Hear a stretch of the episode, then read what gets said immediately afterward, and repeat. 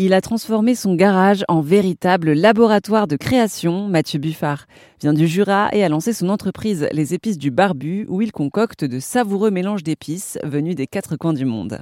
En fait, dans les épices, c'est vraiment, c'est vraiment vaste. Enfin, moi, je considère qu'il y a beaucoup de choses. Le sucre, par exemple, peut être une épice parce qu'il peut avoir euh, un certain goût, une certaine couleur. Euh, on peut s'en servir pour euh, épicer un plat, c'est-à-dire lui donner du parfum, lui donner un peu plus de force, un peu plus de chaleur. Et euh, dans ces épices, on retrouve du piquant, comme avec les piments, comme avec les poivres, etc. Il faut bien faire la distinction euh, entre ces deux, euh, ces deux, ces deux valeurs. Où est-ce que vous entreposez toutes ces épices alors Vous avez un petit atelier?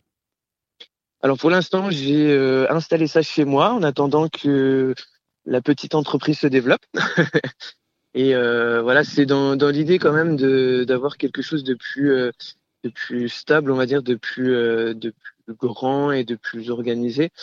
Euh, après, euh, pour avoir un magasin, euh, il faut un peu plus de, il faut un peu plus d'argent, il faut un peu plus de produits encore, même si j'en ai pas mal. J'en ai à peu près, j'ai à peu près 90 références là qui augmentent encore au fur et à mesure. Mais pour l'instant, je commence petit et je prends mon temps pour faire découvrir ces produits et, et éventuellement grandir un peu plus tard. C'est pour ça que je dis souvent que je suis pas un professionnel, mais je suis plutôt un grand amateur. Voilà. Votre atelier, il se trouve dans votre garage, j'ai cru voir. Ouais, c'est ça. Donc c'est un peu rudimentaire, mais voilà, tout est organisé et tout est fait dans la propreté et dans la rigueur, ce qui est, ce qui est quand même, ce qui est quand même important pour moi, étant donné que je suis issu du milieu de, de la cuisine, euh, voilà. Mmh. Je sais quand même faire attention euh, à tous ces produits et comme euh, comme j'utilise uniquement des produits secs, déjà la contamination est beaucoup moins importante que par rapport à un produit frais où là, il y a une dette de péremption ou, voilà, ça peut changer. Vous avez intitulé votre marque Les épices du barbu, pourquoi? Les barbus sont en vogue en ce moment et j'ai toujours eu la barbe et je me suis dit que le logo, euh, enfin voilà, ma tête pouvait devenir un logo sympa et c'est parti là-dessus et, euh, et du coup ça, ça plaît aux gens et ça fait rire les gens souvent. Euh, j'étais parti sur la base d'une marque ou d'un nom d'entreprise plutôt euh, américanisé et je suis revenu aux sources. Et en fin de compte, c'est peut-être pas plus mal. Et c'est quoi votre meilleure vente là parmi toutes vos épices euh? La meilleure vente, c'est compliqué parce qu'il y en a quand même pas mal. Ouais, bah vos meilleures ventes alors.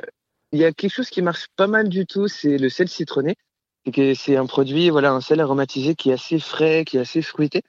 Et, et pour l'été comme pour l'hiver qui marche très bien. Après, il y a des poivres. Euh, les poivres de Madagascar euh, marchent très bien parce que très connus.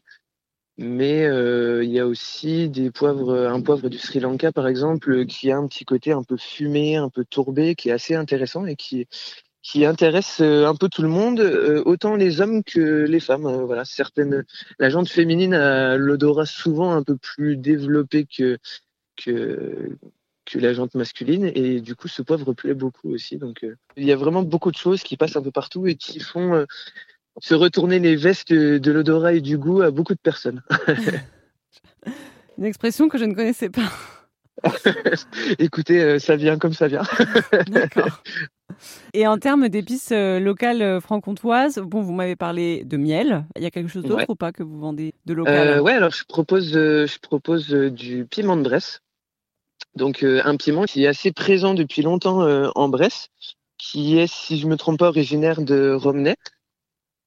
Et du coup, euh, c'est un piment qui va être à mi-chemin entre un piment classique et un piment et un piment d'Espelette. Donc qui a quand même un côté légèrement fumé, un petit côté paprika, un petit côté poivron, mais qui a quand même le petit ce que j'appelle le petit peps, le, petit feu en fait, le côté piquant qui, qui ressort pas mal.